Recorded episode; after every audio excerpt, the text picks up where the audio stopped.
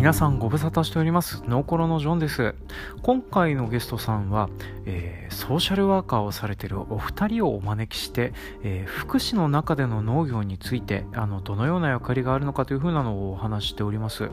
で今回ゲストさんに呼んだ方はですね木の実木のミリアという次世代福祉ラジオを配信されているお二方でもあります。でまあ私自身がちょっとこのお二方と話をしてみたかったっていうのと、まあ、あとポッドキャストの部分でもね農福連携をを始めてもいいんじゃないかと思いまして、まあ、こちょっと今回お話を伺わせていただきました。まあ、なんですけれども、あのその木の実木のミディアという番組はですね、福祉に関する番組でもあるんですけれども、やっぱりあの話す内容といえば、えー、福祉なんか福祉のことを皮切りにサブカルですとか、えー、社会制度ですとか、まあ、そういった部分をですね、まあ、若干あの光と闇に触れながらお話をしていくという風な番組になってるんですね。でそこと私が組み合わさることによってですね、より闇の深いような回となっております。まなんですけれども、あのー、その、えーと、労働観ですとか、まあ、そういったものについて、えー、考えを改める機会になるような回となっておりますのでよろしかったら最後まで聞いてみてください。というわけで今回も参りましょう。バカ農業プレゼンツ農業トッコロシアム略してノーコロ。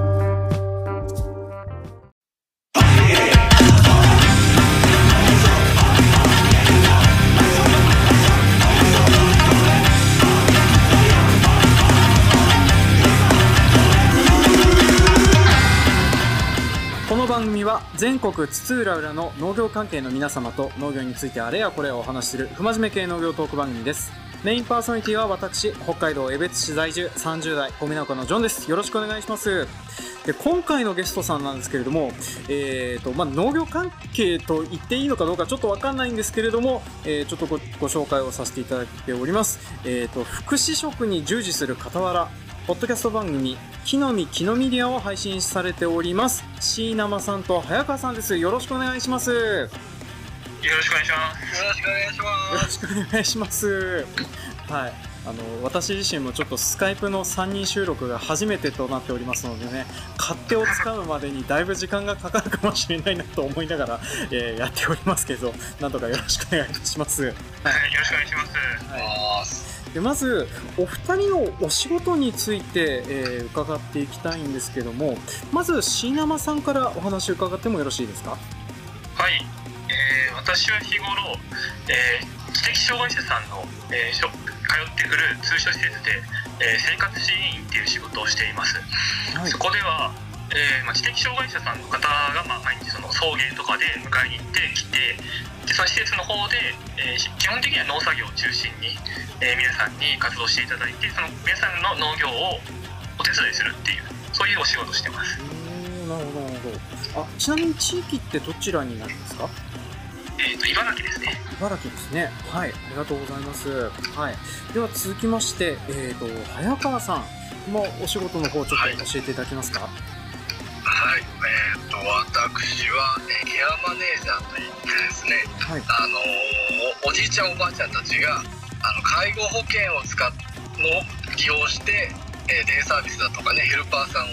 利用したりされるのをお手伝いするマネージメントする、えー、お仕事をやっております。はい。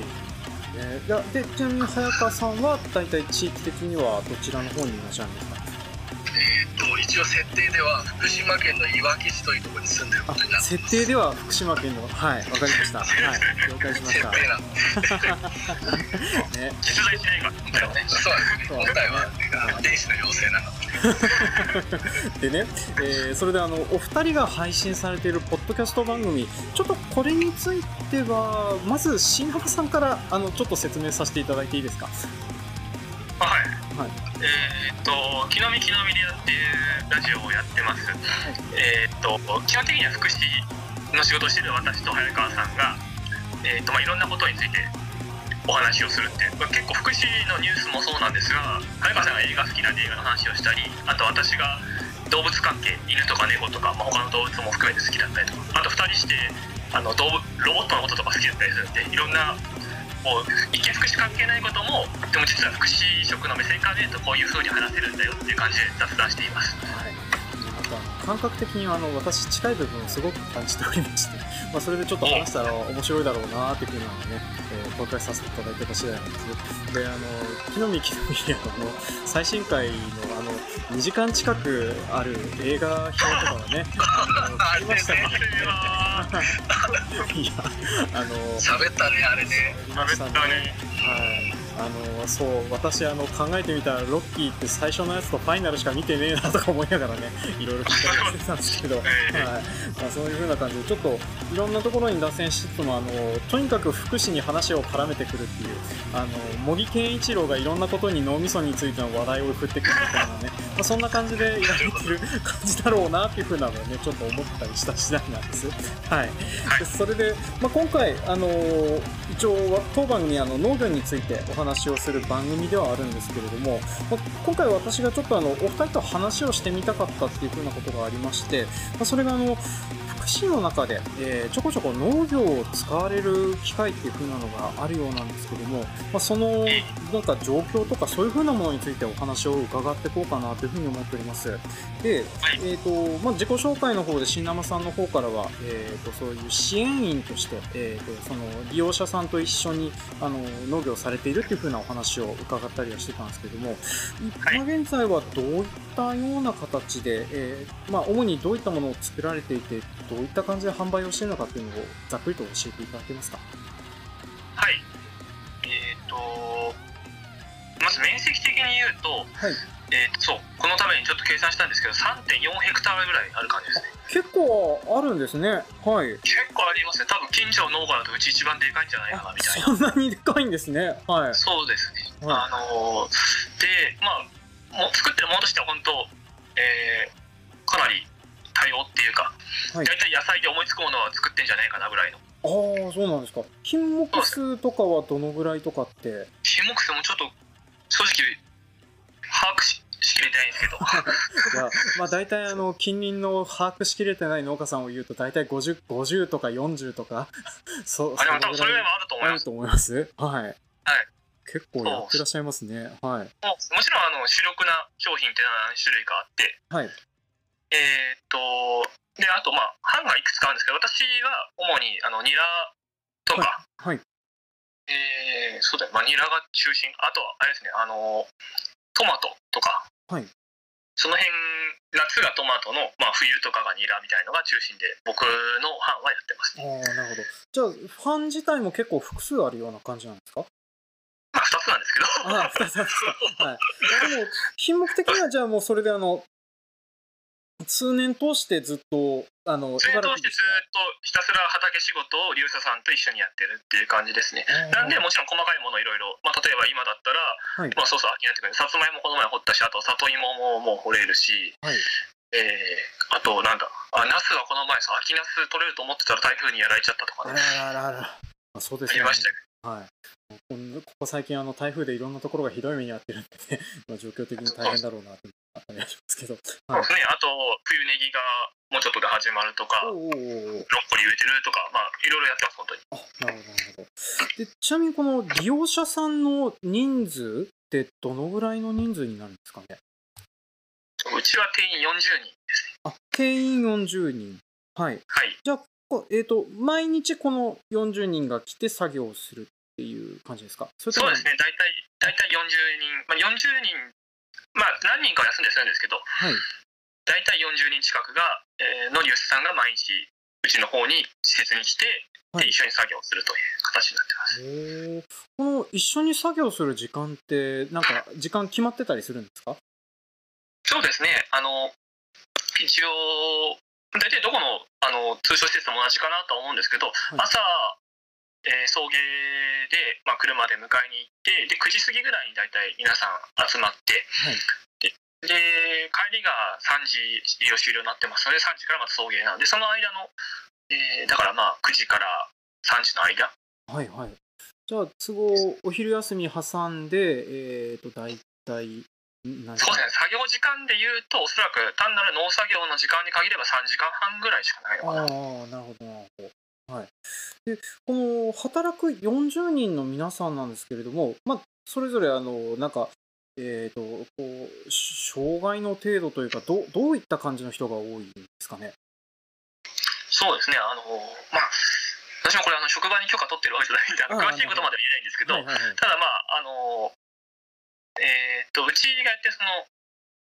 えーと、事業が生活介護っていう事業と就労継続支援 B 型っていう事業で、はい、えーと、障害福祉の方いろんなサービスがあるんですけどこの生活介護っていうものと就労継続支援 B 型っていうものを説明すると就労継続支援 B 型っていうもの、まあ、通称 B 型っていうものはあの一般企業なんかではちょっとこう働くのはなかなか難しいとその最低賃金をもらうような、えー、労働とはちょっと難しいんだけどでもそういう人たちも働く場所を、えー、あった方がいいよねっていうので、まあ、提供しているサービスなんです。なのでその一般就労するほどのちょっとこうあのまあ、就労能力っていうかそういうものはないんですけど、まあ、働くことはできなくはないかなみたいな。あなるほどなるほど。えーとまあ、具体的に言うと例えば、まあ、これも結構人によって差が激しいんですけど、はい、あのうちのユースさん生活介護の方も含めて大体あの畑で基本的に働ける方が多いので、あの体はまあ基本的に動かせるし、はい、あと言葉なんかも大体の人は話せない人も何人かはまあ今いらっしゃいますけど、はい、えー、話せますしっていう感じですかね。あなるほどまあ、じゃあ本当パッと見分かんない人もいます。あパッと見分かんない人もいる。はい。で私あの一応あの何回か農福連携というふうな形で多分あの就労支援 B 型の人方をあのうちの農場に手伝いに来てもらったことはあったりしてたんですけれども、まあ、確かにあの意思疎通もできるしパッと見本当に変わんない人方もいるなっていうふうなのはね、まあ、やってて思ったりはしてたのであのなんとなく感覚はわかるんですけどね。でそれでそういった皆さんと一緒に、えーとまあ、農作物やら何やらを作られていてでこういう作られた農作物っていうのはどういった場所で販売をされてるんですか？はいあの地域の方のスーパーの生産者,、生産者コーナーって今あると思うんですけど、はい、ああそこの方に卸したりとか、はい、あと、まあ、普通に農協さんですね。JA の方に持ってって、はい、えー、卸したりとかあと直接の販売ですね、はい。えーと、こういう福祉施設ってあの法律的になんかこの、えーと、市役所なんかで優先的にこう使ってくれたりとかあと,、えーと市の方とかではい、あのいろんな場所のこう販売先とかを、はい、教えてくれたりするようになってるんですね仕組み的に。あなるほどなんでいろんなその企業さんに行ったり、えー、して、まあ、販売を活動したり、まあ、あと自分の施設のとこで月に1回販売やったりとかそういうふうな形で売ってます。あなるほどなるほどまあ、結構な頻度で売られてたりなんだりするっていう風な感じなんですね。で、大体あの作ったものに関しては全部ある程度はけていくっていう風な感じ。そうですね。あなんか、本当にあの、そう、この大人数を使って結構普通めな農業をされてるっていう風な感じがするなっていう風なのにちょっと思ったりはしてたんですよね。そうですね。なんで、あの、その福祉で農業っていうと結構多くの方が、はい、あの、なんかこうセラピー的なものっていうか、うんうんうん、ものをイメージされる方が多いんですけど、必ずしもそうじゃなくて、うちなんかはもうほぼ、まあ基本的にはその、えー、利用者さんが働くっていうことを目的にしてるんで、働い、まあ、の普通に本当農業をしているって感じですね。はい。なるほど。まあ、じゃあ、本当に一緒にそうやってその農業をしててて、あの、なんか、最初にあの、椎名さんの方からあのメールいただいた時にも、あの、普通に農家としてやってるみたいな雰囲気のメールもいただいてたりしてたのは、そういうふうな理由だったりするんですね。はい。はい。なるほど。はい。では、えっ、ー、と、福祉の現場で農業を取り入れる目的ってどういったものかについてちょっとお話を伺っていきたいんですけれども、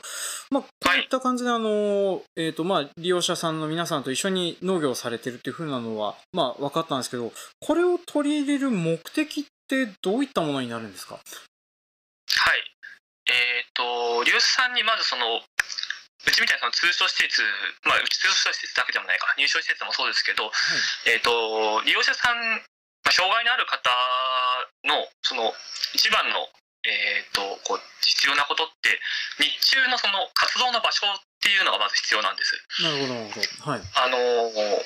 まあ、歴史的に言うとその、そもそもこう障害者の方って昔だと例えばずっとお家に閉じこもってたりとかして、まあ、世間とこう全然関わりがなくてみたいなのが本当もうそれこそ50年前ぐらいとかは普通だったんですけど、えー、それがまあ活動の場を作ろうっていうことで、まあ、作業所っていうのができてっていう流れがあってでその中でその特になんで農業かっていうところではあるんですけど、はい。えっと、利用者さん、まあ、障害のある方にもやっぱいろんな方がいらっしゃって、はい、あの例えばその内職とかやってるところが多いんですけど、はい、内職ってなると当然その室内でずっと同じ作業を、まあ、ほぼ同じような作業を座ってこうずっとやってるっていう作業なんですが当然そういう作業に向かない方っていうかやっぱこう広いところで体動かしてる方が性に合うっていう人はねこれは別に障害あるなしかかわらず多分あると思うんです。はい。あの私も分かります。あの細かい作業をずっと続けてるの苦痛だなっていうふうなのね分かるのでね、はい。えー、そういうふうな人もいるでしょうねはいそうなんです。なんでまあそういうのもあってうちみたいなその農業をやってるとこってやっぱそういうこう外の広いところでやっぱこう体を動かして、まあ、特に農業が実際好きっていう方も結構いらっしゃいますからね。あの、はい、学校の方でも、はい、あの特別支援学校っていうその障害がある方専門の学校が今本当にいっぱいあるんですけど、はい、特別支援学校ってその、えーとまあ、普通の高校に、えー、値する高等部っていうところではあの普通の高校って多分まあ普通に英語とか数学とかさ、えー、社会とかいろいろそういう勉強するわけですけどそうじゃそれだけじゃなくて、はい、特別支援学校ってあの就労に向けたっていうかそういうのがあっておのおの皆さんがその木工班っていうなんかその木工するところに入ったり、うん、えー、あと内職みたいなのをするところに入ったりするんですけどその中にも農作業っていうのは大体どこにもあって。なるほどなるほど。はい。そうです。なんでその昔からやっぱこう農作業だったらあのー活動に参加できるっていうかその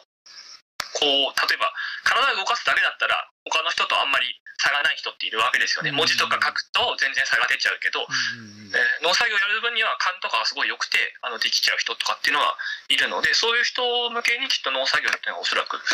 えー、あるのかなと思ってます。まあ、じゃそれでその適性があるような人を中心に、まあ、その農業を一緒にやっていくっていうふうな方向でえっ、ー、と、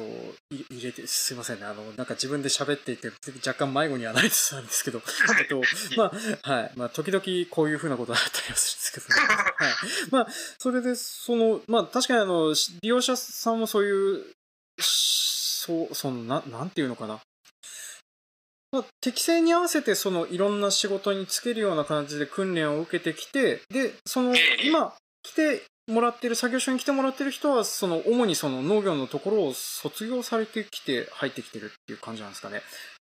そう、ちょっと違うかな？必ずしも、まあ別に農業高校みたいなものってわけではないんですけど、なるほど、なるほど。はい。えー、高校の中でその、いくつかの、まあ、なんですかね、うん、まあ、授業、選択授業があるみたいな感じですね。選択授業の中に農業があるみたいな。ああ、なるほど、なるほど。で、その、高等部に所属してる人ってその2年生ぐらいからあちこちいろんな施設に実習に行ったりするんです。はいはいはいはい。そういう中でやっぱこうその生徒さんがどういう仕事が自分に向いてるかなっていうのがだんだんこう分かってくる中で、まあ、例えばこの人は体を動かしてる方がいいなってあればじゃあ体を動かすの何やってみようかっていうのをいろんな中で選択肢に例えば農業があってとか。うんでその最終的に3年生で卒業する頃になった時にえー、まあそのうちの方を利用するって決めた方が主に来てくださってる感じですね。なるほど。あそっか。いや、すいません。ちょっと話しながら、あの、全然関係があるようなないような部分で腑に落ちてた点があったんですけど、その、やっぱりそういう、今、新生さんが働いてらっしゃる施設っていう風なのは、じゃあそういう就職先みたいな形で存在をしているっていう感じ、ね、そうですね。それに近いものだと思ってくださって大丈夫です。あの、はい、えっと、その一般就職される方、高等部を出て一般就職される方と、はい、そういう作業所に行く方に大体分かれる感じになるんです。ああ、なるほど、なるほど。なので、はい、まあ、まあ、それこそさっき言ったように日中、まあ、お仕事するか、それとも、まあ、そういう作業所に行って何か活動するかみたいな風なものなので、まあ、私たちにとってはその就職に多分近いものだと考えてもらって大丈夫かなと思います。なるほど、なるほど。まあ、それでそういう、なんか、まあ、お仕事として、あの、そういうふうなところで、えっ、ー、と、作業をされてっていうふうなので、まあ、あの、まあ、その、日中の作業が、なんか、その、とりあえず必要なんだっていうふうなのがね、まあ、聞いてて、あの、そう、あの、不思議だなっていう風な、なんかあの、世の中働きたくなくても働いてる人って結構いるじゃないですか。はい。だから、非常によくわかります。はい。ねで、そういう風な状況でも、やっぱりあの、働きたくないね。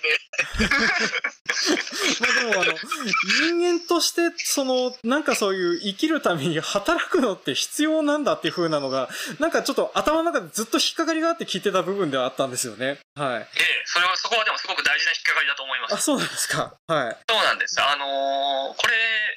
えっ、ー、と、そう、結構歴史が深い問題で、あ、そうなんですか手短に話、はい、手短に話しますと、はい、えー、そもそもさっき言ったように、その、障害者の方がずっとお家とか、はい、あるいはもしくは入所施設って言って、その山奥のどっかなんかこう施設とかで、えー、ずっとこう閉じこもりっきりで社会と全然関わらないみたいな歴史がそもそもあって、その中で、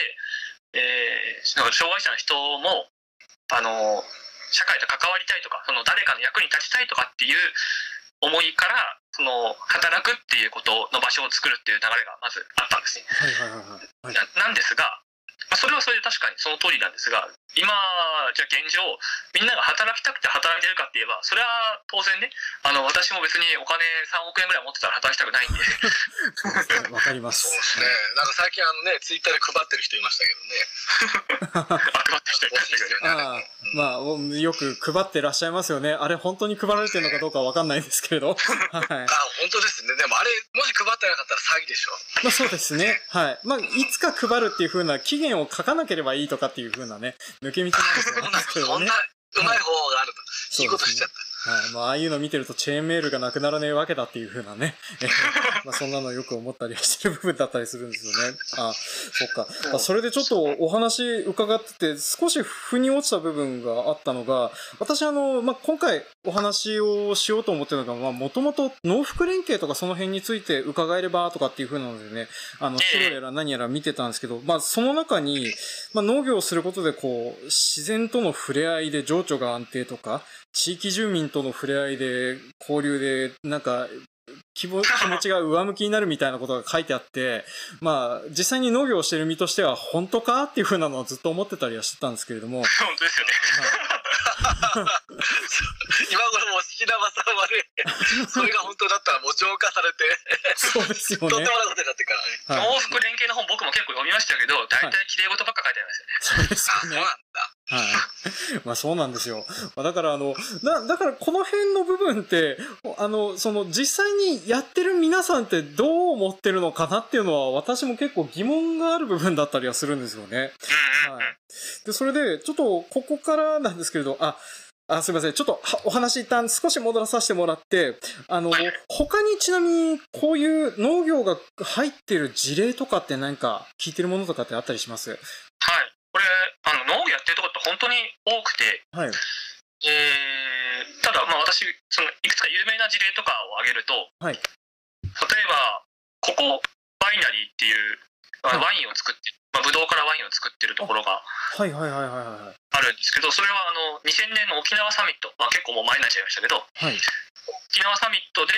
あのワインがその使用されたりとかそこのワインがね、はい、使われたりしたんですけどそこが、まあ、その障害者さんの、えー、施設なんですもともと。障害者さんが作ったワインがその沖縄サミットであのとあのこうなんですか採用されたっていうことで一時期結構話題になったりとかして。そこは本当に、えー、っと結構障害が重い方しか、はい、あの入れない施設なんですけど、はい、それにもかかわらずその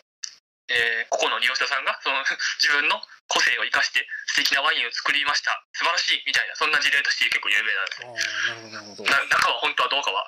分かりませんけど。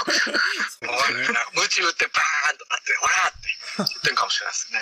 あまあそういうね内情はど分かりませんからね。はい、うん、あのー、あと最近ちょっと話題のやつなんかあと恋する豚研究所っていう。はいはいはいはいあの、ね、まあ、千葉でね、あの、被害に遭ったなんて話してましたけどね。停電になっちゃって大変だったらしいんだけど、うん、あの、養豚ですね、をやってて、まあ、あとレストランなんかも、はい。だけでやってるらしいんですけど、そこはかなり、あのー、まあ、質のいい豚を育てていて、かなり人気のあるレストランなんかもや経営してらっしゃるんですけど、そこも、あのー、障害者さんが、ただそこは、えー、就労継続支援 A 型って言って、はい、その、障害者さんの中でも、えー、雇用契約を結ぶことができるぐらいの方、なので、まあ、最低賃金も支払ってる。ところなので、はい、あのー、そこはなんか、まあ、私も別に見たわけじゃないんですけど理念的にはあのやっぱもともとその障害者さんのその、えー、お給料っていうか、まあ、工賃って言われるんですけど B 型なんかではかなり安くて年、えー、っと今多分日本の平均が多分月額1万5000円とかだったと思うんです。はいはいはい。まあ、非常に安いですよね。そうですね。なので、あの暮らしていけないこう 金額です、ね、そうなんです。はい、そうなんです。はい、えー、年金と合わせても、まあ、年金2級で6万なんちゃら円、えー、1級で8万いくらとか入るんですけど、それにしてもちょっと足らなすぎるので、でそこのその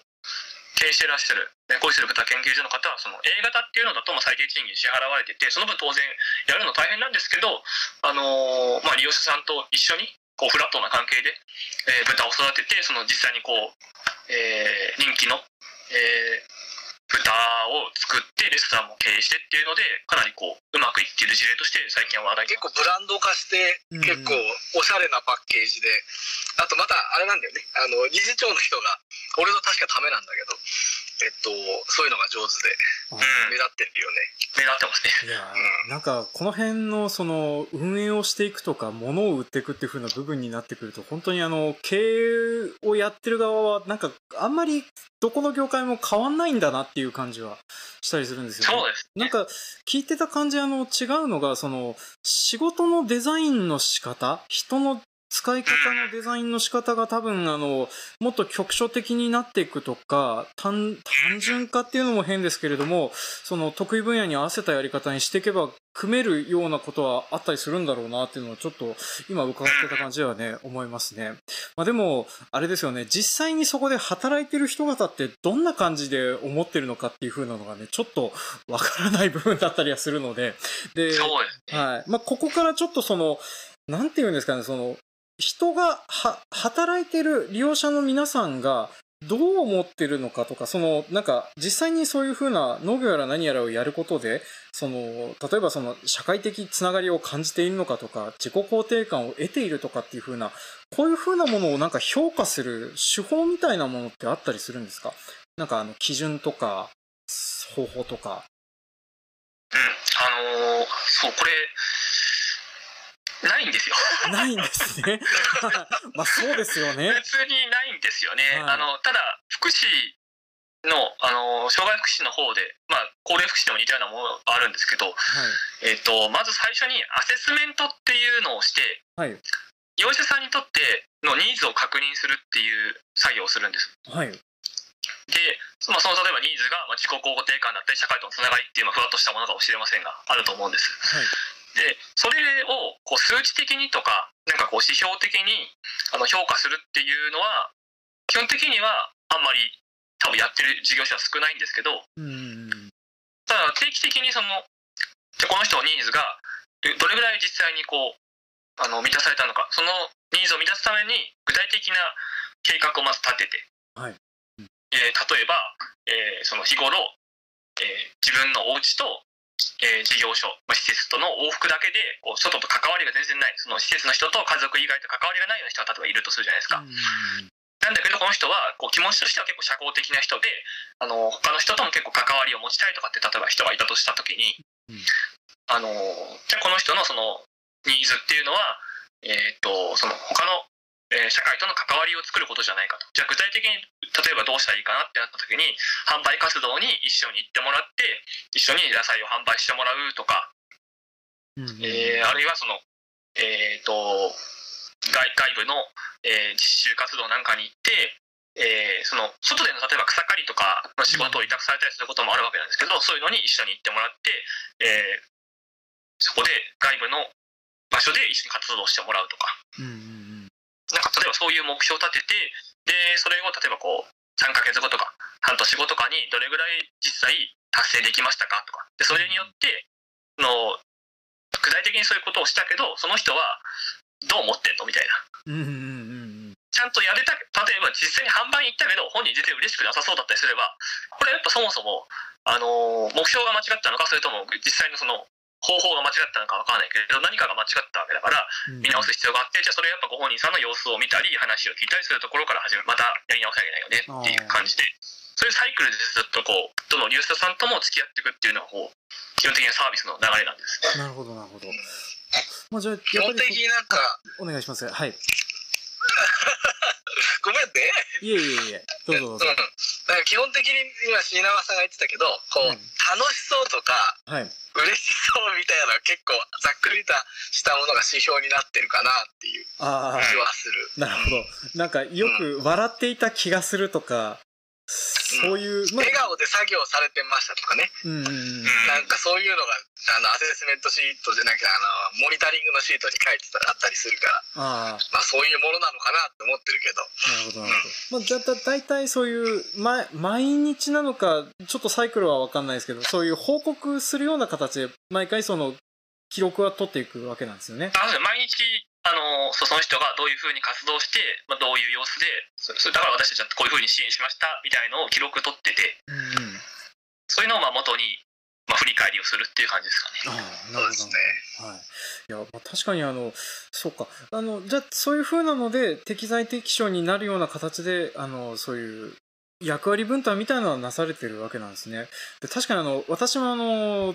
ちょっとお米を置かせてもらってる付き合いのある、あの、就労支援 B 型の施設があるんですけども、まずそちらの方でよく、その、そこ、パンを焼いて販売をしてるところなんですけれども、まあ、そこであの、売り子をしてる人って大体同じなんですよね。で、それ以外、まあ、奥の方に行って、あの、時々あの、工房の方で顔は見えるけど、あの、話したことない人とかっていうの結構いるなっていうふうなのを思ってたりするそれは、その、そういう、えっ、ー、と、なんていうかな、あそういう、事前にあの、こういう人と関わってみたいとか、そういうふうなニーズを聞いて、やった結果、そういうふうな分担が決まっているような状況にはなってたりするって感じなんですね。そうですね。ニーズと、あと、まあ、適性も関わってくると思いますけど、はい、まあでも適性とニーズ結構、まあ、完全にはしないですけど、まあまあまあ、やっぱ自分が得意なことの方がみんなやりたがる人多いですからね。そうですね。はい。まあそういうふうなのもあって、じゃあ、ある程度その得意な場所に収まって、で、まあそれをやることによって、あの、こう、またちょっと途中で話を区切ってしまった問題にく至りますけれども、あの、なんていうかな、こう、生活をプラスにする労働っていう、なんか、うん、な、なん、なんだろうな、あの、不思議な存在を、なんか必要とされていらっしゃる方がい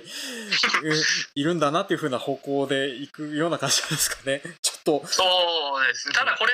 うん、あの、まあ、一応制度上ね、あの、特に就労継続支援 B 型は、働くこと働く場所がないけど働きたい人が利用するサービスっていう建前上にはなってるんですけど、うんうん、現実には、えっと、就労継続支援 B 型っ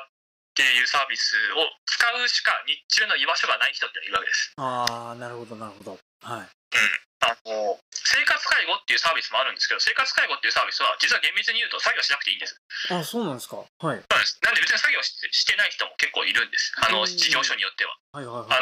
の例えば絵描いたり、うんうん、あの自分の散歩したりとか好きなことしていいんですサービス上は。ああなるほどなるほど。ええ、なんですけどその生活介護っていうサービスを使うためには障害支援区分っていうのが、えーと、1から6まであるんですけどでだんだん重くなっていく6になるとだんだん重くなるんですけどその3以上必要っていう縛りがあるんです。はいはいはいはい。したがってそのえー、障害支援区分が1とか2の人っていう、まあ、いわゆる軽度の人っていうのは、はい。えー、その何でも自分の好きなことやっていいっていう、まあ、一応建前上になってるその生活介護っていう制度は使えなくて、はい、なんで、まあ、就労継続支援 B 型みたいなサービスに最終的に落ち着くしかないみたいなです。なるほど。あの、この辺はあの、制度上、その、なんかどんな状況でもとりあえず労働するという素振りは見せておけよっていう匂いを感じるのがちょっと、なーっていうの部分はあるんですけれどもね。そうなんですよ。はい。まあでも。そうなんですよね。働かざるもんね。そうべからずな国なんですよ、我々も。そうなんですよね。この辺は、あの、我々の国という問題ですね。はい。まあでも、他の国ってちなみにどうなってるとかっていう、なんかそういうふうな、ね、情報とかって持ってたりします？うんと、他の国の農福連携についてもなんか前ちょっと本で読んだりしたんですけど、はい。あの、国とかによっては、えー、その、なんだろう、えっ、ー、と、企業と、あの、その、行政とかが手を組んで、あの、障害者の方と、えー、一般の方がその、ごちゃごちゃになって一緒に仕事しているところとかもあったりするっていう話は聞くんですけど、日本の場合にはその、まあ、農福連携みたいにね外部に行ってやるってことはありますけど基本的にあの障害者の方は障害者の方だけで集まってやったりとかっていうのがあるんでその差は結構でかいんじゃないかなと。よりこう、なんですかね、一緒に働いてる方がこう、社会参加してる感あるでしょ。そうですよね。いや、そうだと思います。はい。まあ、確か、今、小学校がちょっと今どうなってるのかわかんないんですけど、なんか僕も小学校の時にあの、そういう、えっ、ー、と、知的障害の方がいたんですよね、同級生に。で、そんな感じであの、普通の小学校から一緒にいたので僕は別に気にならなかったりはするんですけれども、どどうなんでしょうね。確かにあの、日本国内で一緒になってそうやって働いてる会社ってあんまり事例を聞いたことがないような、あれでもちょっと待ってよ、なんかカンブリア宮殿かなんかの鉛筆屋さんの事例でもなんか見たようなことが、なんか、えっ、ー、と、そう、なんか鉛筆を作るメーカーかなんかが積極的にそういう風な人方を、えっ、ー、と、入れるとかっていう風なのなんか見た覚えがあるんですけれども、すいません、この辺は、あの、私がうろ覚えで適当に思い出してるので、ちょっと実際かどうかわかんないですけど。はい、今、あの、障害者雇用って、はい、あの、特にある程度の規模の企業の方は、えっ、ー、と、今何パーセントとか、2. 何パーセントかかな、雇わなきゃいけないっていう障害者の方はですね、そういう制限があって、はい、それ雇わないと罰金払わなきゃいけないとかなんですよ。ああ、あの、この間、観光庁で水増しをしてたやつですね。そうそうそうそう。それです。そうですね。はい、なんで、あの一緒にその働くっていうふうにだんだんなってきていて、特にその身体障害の方なんかは、デスクワークとかやる分にあまり支障がなかったりするんで、結構いっぱい雇われたりするんですけど、うん、あのただ、えー、知的障害の方なんかだと、えー、っとこの一緒に働くっていうよりはその大企業が、えー、その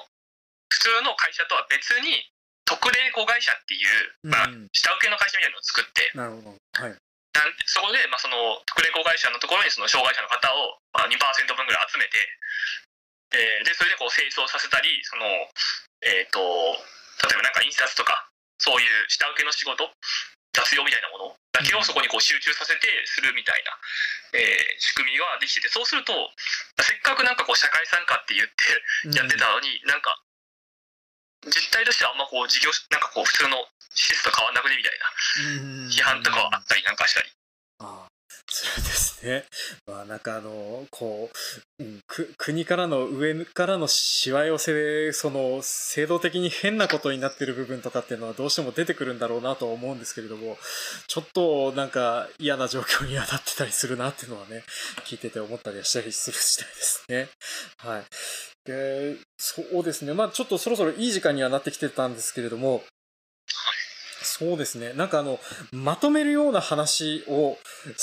しようと思ってたんですけど、あれですね、あの、お二人も割と時々闇が出るなと思ってたんですけど、それがあの、私とぶつかるとより闇が深くなるんだなっていうふうなことをちょっとお話しながら思ってたりはしたんですね。はい。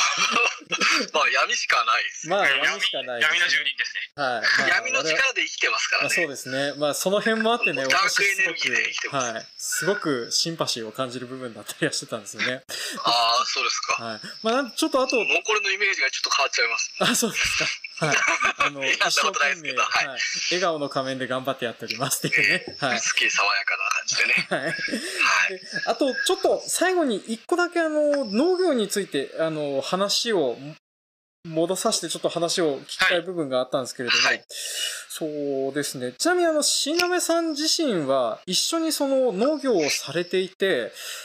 なんていうかな、そういう働いてる人方のポジティブな反応みたいなものを受けたりすることってあるんですか？はい、そう今なんかあの暗い話ばっかしましたけどでも実際にやっぱり、はい、あのー、まあ、農業結構リュウさんみんな自分でうちの施設選んできてるんでで農作業やっぱ楽しんでやってる方っていうのは普通に結構いらっしゃって、はい、しあのー、その例えば最初の頃はできなかったことが、えー、どんどんできるようになったりとかすればそれやっぱみんな嬉しいわけですよね。うん最初はあの他の人がやってるのを見るしかなかった。例えば、えー、種まきを自分も種まきやれるようになったりとか、うん、うん。うん、そういうふうに、まあ、成長を感じることでやっぱ喜びっていうかそのなんていうんですかねこう、まあ、成長すると普通結構嬉しいじゃないですか。あそうですね。はい、うん、とかねあと、まあ、すげえ。本当はあのそう。あのまた闇っぽいですけどあの障害福祉施設だからうち日中に活動するしかないんであの普通夏場って結構朝とか夕方仕事するじゃないですか。いやーそうですね、まあ、茨城なんか特に夏大変だろうなって。くそ暑いですよ。35度とかある中 トマト取ってると俺何してんのかなとか思うんですけど、はい、もう誰も前の農家やってねえぞみたいな。なんですけどでもそういう中でみんなやっぱ辛いから当然、まあ、僕もそうですけどあのやっぱ愚痴とか出ますけど、はい、でも達成感みたいなのやっぱあって、うん、うん、それで今日はこんだけ例えばトマト取ってそうするとこれぐらいの利益になるよみたいな話とかをしてしたりとか、あと去年と比べて今年はこんだけ多く取れたよとかって話をすればやっぱそれはみんな一緒に仕事をすることでそのなんかこう目標達成したりとかっていうのはあるので、うん、それでやっぱこう、まあ、普通に、まあ、仕事の達成感っていうかはあるのかなと思っては見てますね。やっぱりあのそうは働く必要とかっていうふうまあできれば私は働きたくはないんですけどでも日中確かに働かないでしてることって何って言われるとそれでも多分あのこう自分が何かうまくできるようになったなってことをしてると思うんですよね。例えば僕、はい、あの、もし仕事がなくなったとして、好きなようにしてていいよって言われたら、あの、プロゲーマー目指すかもしれないし、小説書くかもしれないし、映画ずっと見て映画撮ろうとかっていうふうなことを言うかももしれないし、その、なんかできるようになりたいっていう欲求はあると思うので、で、多分そのために、やってる意義があってそういうそう、なんか、やってる人方もそういう風な感じ幸せを感じることもあったりするのかななんてのをちょっと聞きながら思ってて、はい。はい、まあ、それでそういう風な部分で、とりあえず今回、あの、綺麗に締めさせてもらえればなっていうふうに思います。はい。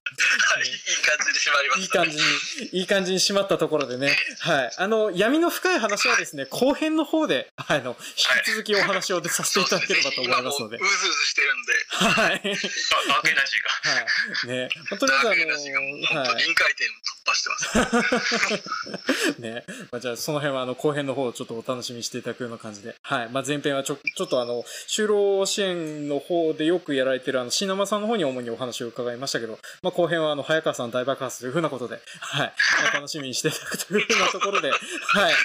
えー、前編はこの辺で締めさせていただきたいと思います。というわけで、えー、福祉の中の農業の話は、えー、これで締めたいと思います。今回のゲストさんは、木の実木の実リアの早川さんと新生さんでした。どうもありがとうございました。あ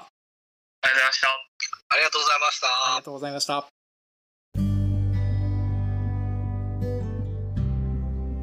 はい、今回も長々とお聞きくださいまして誠にありがとうございます。当番組の感想コメントは Twitter ハッシュタグノーコロとつけてつぶやいてください。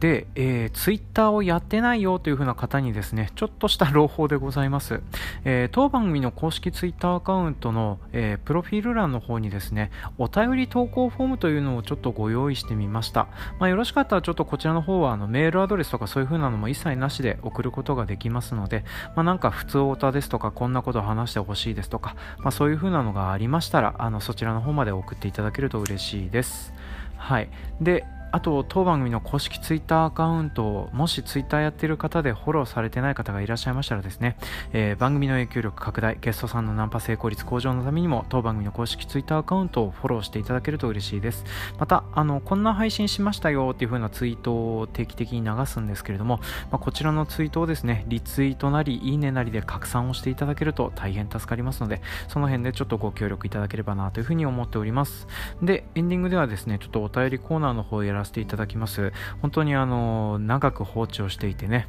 あの気づけば2週も休んでしまってたのであのそれでちょっと溜まってたりするんですけども、まあ、順番にねあの片付けていこうかと思っております。はい、で今回はですね、えーと、大規模農場の話とジョン・ディアインの話に出演していただいた伊藤さんの、えー、コメントやら何やらとあとその回に寄せられた、えー、コメントやら何やらを紹介していこうと思っております。ではまず大規模農場の話についてきたコメント紹介していきますね、えー、いつもコメントをくださる八木さんからコメントいただきました。ありがとうございます。俺も親父を洗脳してるなぁとダメ元で言ってみて考えさせる。うまくいった時は親父の手ひにするのが自尺ですけどっていうね、えー、コメントいただきました。ありがとうございます。そう親父を洗脳する話とかっていう風なのね、まあ、いずれちょっとあの親子仲の悪い生産者にちょっと話を聞くっていうのもやってみたいんですけどね、えー、適当なゲストの方もしいらっしゃったら、えー、実践で来てくれると嬉しいです。はい。で、えー、続きましてして、えーと、ツイッターのアカウントネームつーくんさん、えー、この方あれですね。あの1分間 CM の話とかで出ていただいたあのあの方ですね、はい、コメントいただきましたので読ませていただきます、えー、西南農場伊藤さんの回を拝聴しました。勝手なイメージで失礼だけれどもあの ME さんのところで働いてるのだからこの方も強烈な方なのかと思いきや紳士的な方でまた ME さんとは違う考えをされてることに驚いた、えー、前々回の国際納期点でのリムジンセスナの話も聞いてみたいという風なコメントいただきました。ありがとうございますそうなんですよね。私もあの行ってみるまで本当にあの伊藤さんみたいな人があの伊藤さんみたいなキャラの人がいるとはとても思ってなくてですね、えー、本当にあの視察で伺ってお話を聞いてみてあのなかなかなかなかだなっていうふうなのね思ったした次第です。であと実際にあの私視察で伺った際にですねあの ME さんともお話はしてるんですけどもねあの農業経営者の方で文章が書かれている通りの方でしたね。はいそこはぶれねえなっていうふうな感じですね。このリムジンセスナの話に関してはですね、まあ、伊藤さん本人があのつーくんさん宛てに直接お返答してたので、まあ、ちょっとこちらの方では、えー、割愛させていただきます。で、えー、この回についての伊藤さんから本人のコメントをいただいているので紹介します。今回僕みたいな農業サラリーマンにスポットを当たってもらいありがとうございました。どんなメディアも会社の社長特集ばかりで従業員の本音的な特集は皆無。今回のジョンさんの視点は面白いと思いました。僕は今までいろいろな農業法人を見てきて家族経営じゃない農業経営者の従業員に対する扱いの使い捨て感が半端ないって思ってきました。まあ事実どこの農業従業員もなかなか長く勤める人がいないし社長がむちゃくちゃ言って辞めていく人も多数です。しかし従業員になって言い分はあるし従業員がいないと作業なんてそもそもうまく回らない。そこで僕は世の農業法人社長たちに少しでもあなたたちも同じことしてないって意味でブログや YouTube をやってきました。また僕みたいな農業サラリーマンが必要とされる社会がきっと来ると思ってるので農業法人は作物も育てるし人も育てる。そんな会社が増えてくれることを祈っていますっていう風なコメントをいただきました。